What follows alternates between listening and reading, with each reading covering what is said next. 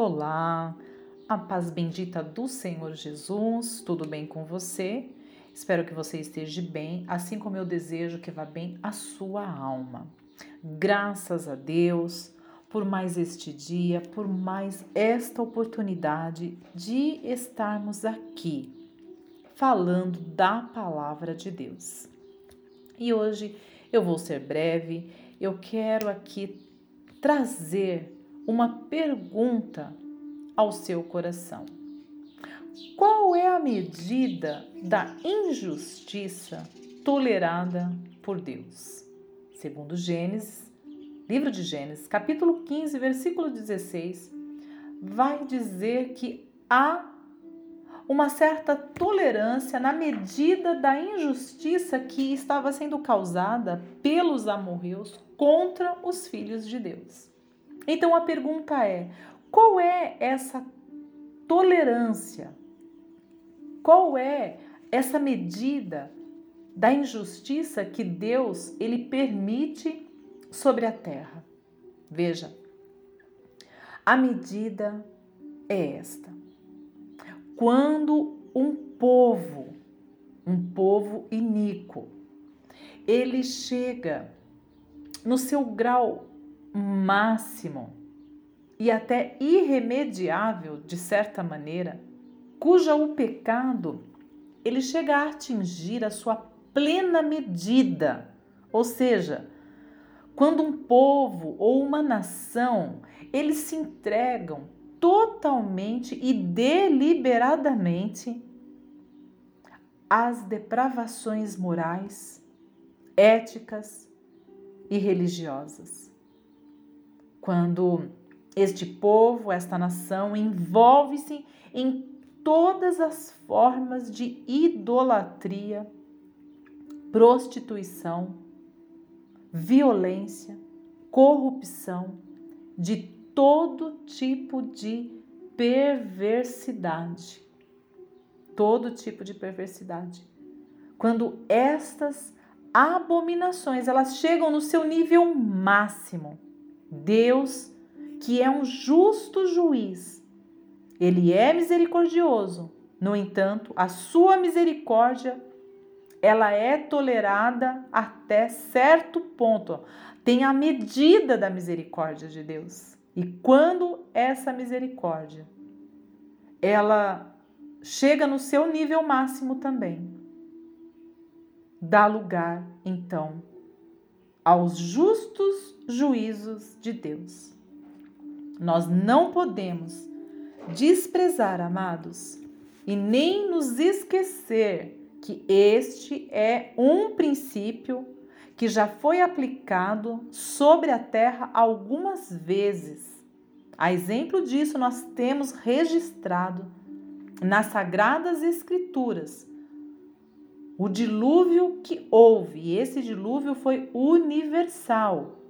Ele destruiu com toda a criação que havia debaixo da terra, nas águas. Então foi um juízo de Deus para aquela geração.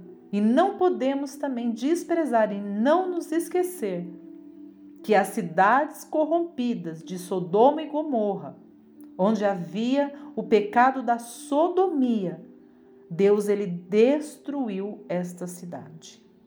Porque ele, ele viu que não havia mais arrependimento sobre os que habitavam naquela cidade, naquele lugar. Então Deus é um juiz sobre toda a terra.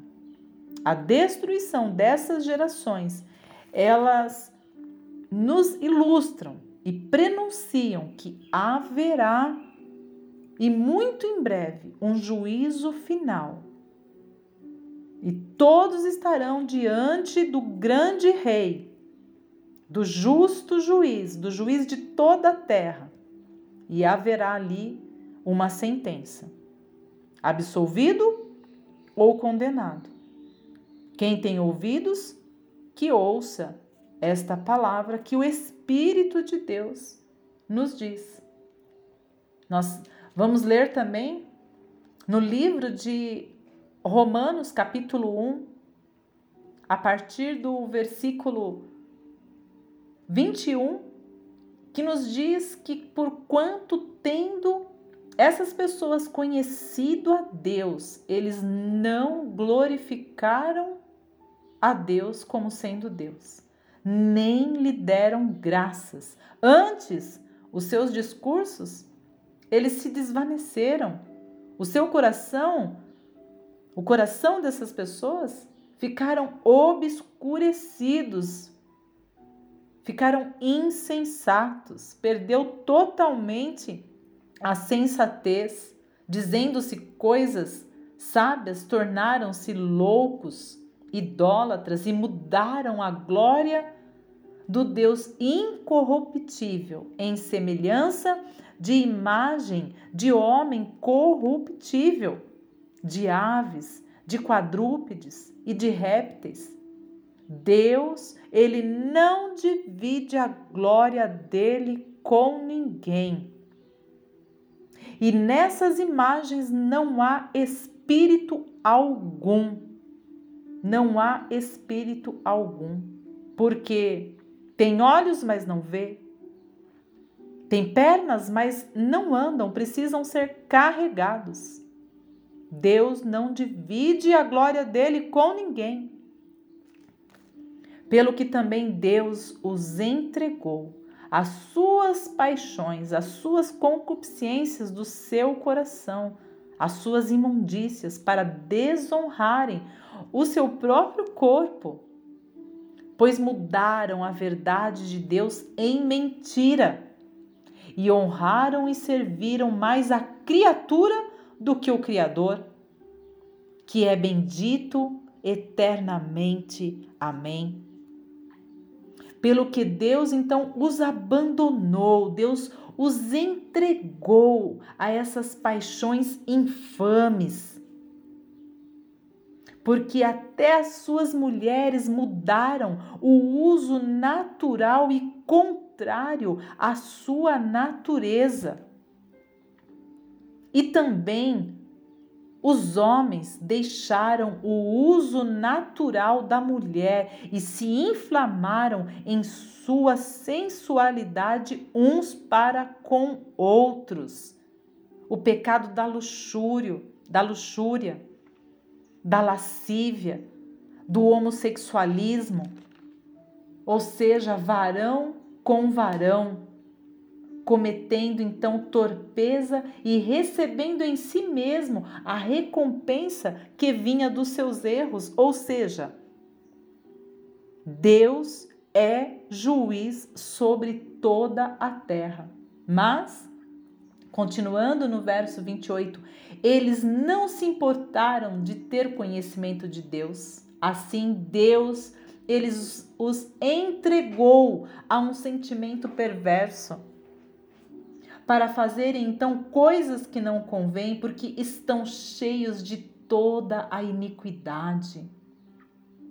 Prostituição, ou seja, Deus ele está aplicando aqui a sua justa justiça devido e antemão a uma escolha já feita por essas pessoas, a uma escolha já feita por uma nação que se rebelou contra Deus e contra os seus valores.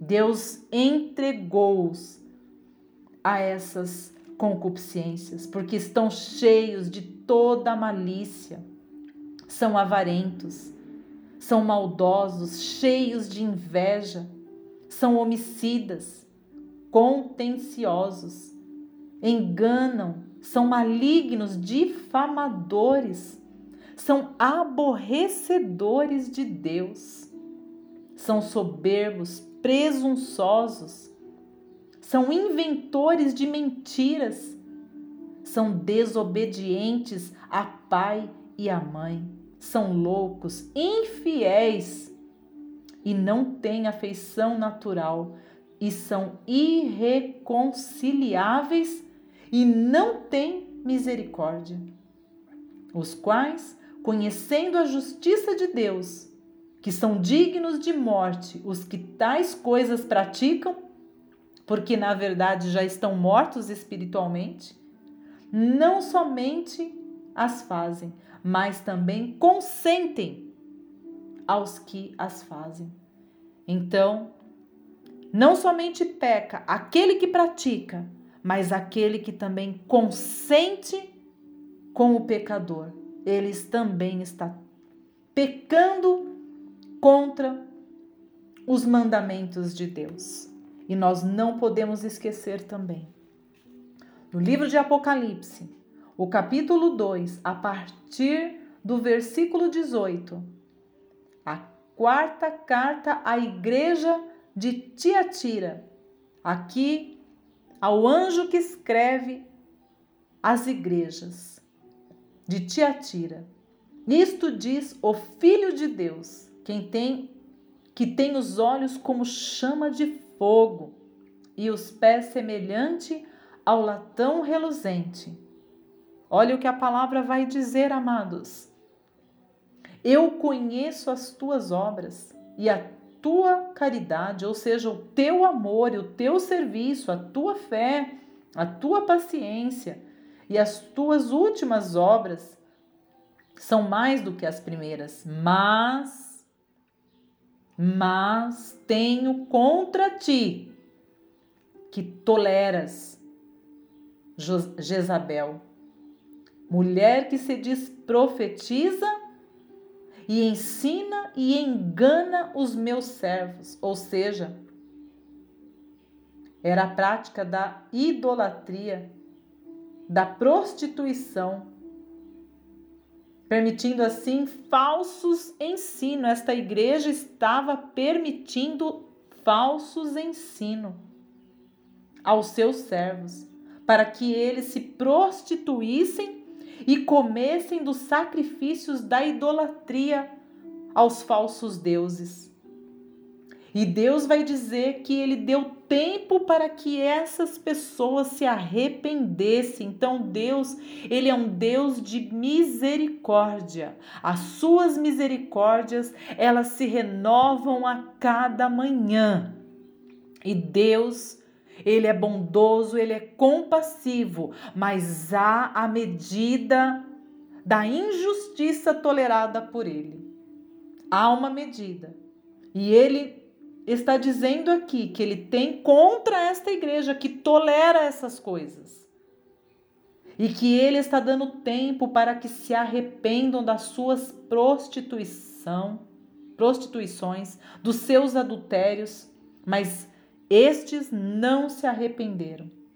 Então, eu porei, eu a porei numa cama. E sobre os que adulteram com ela virá grande tribulação, se não se arrependerem das suas más obras.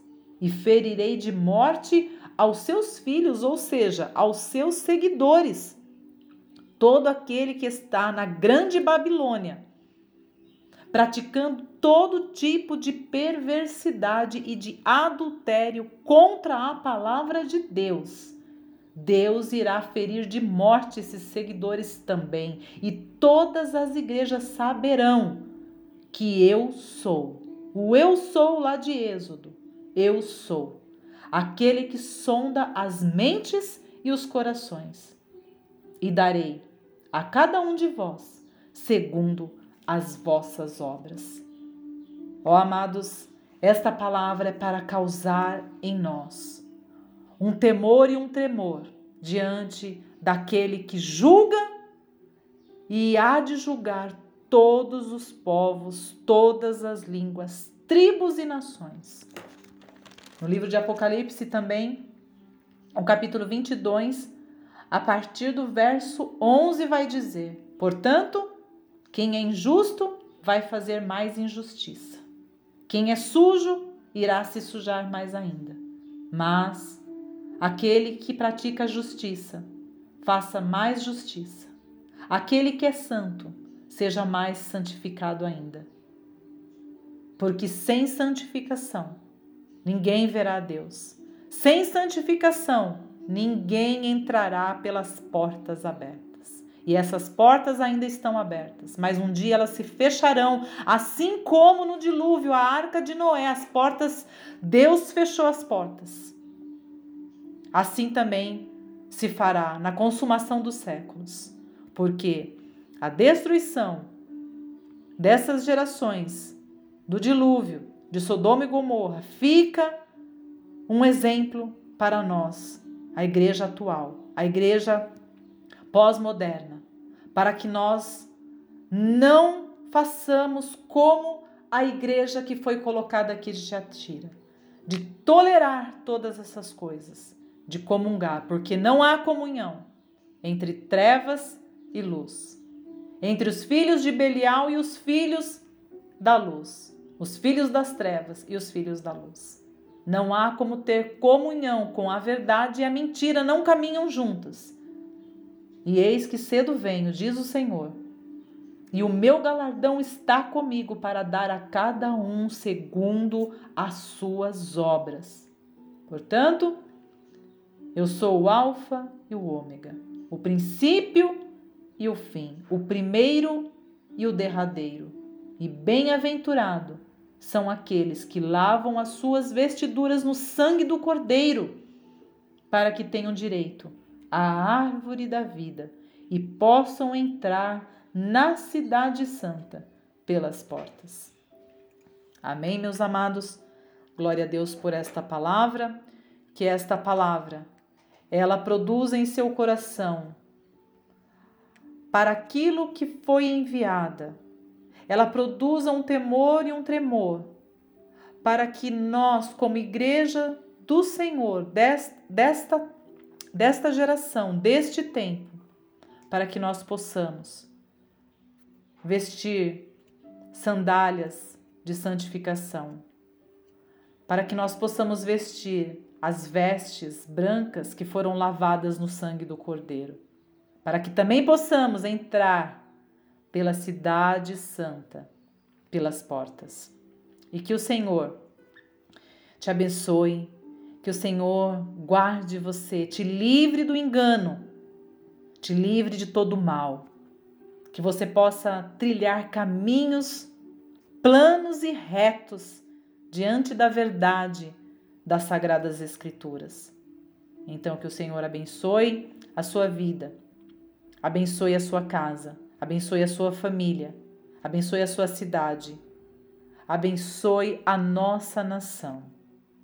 Amém? Fica na paz bendita do Senhor Jesus.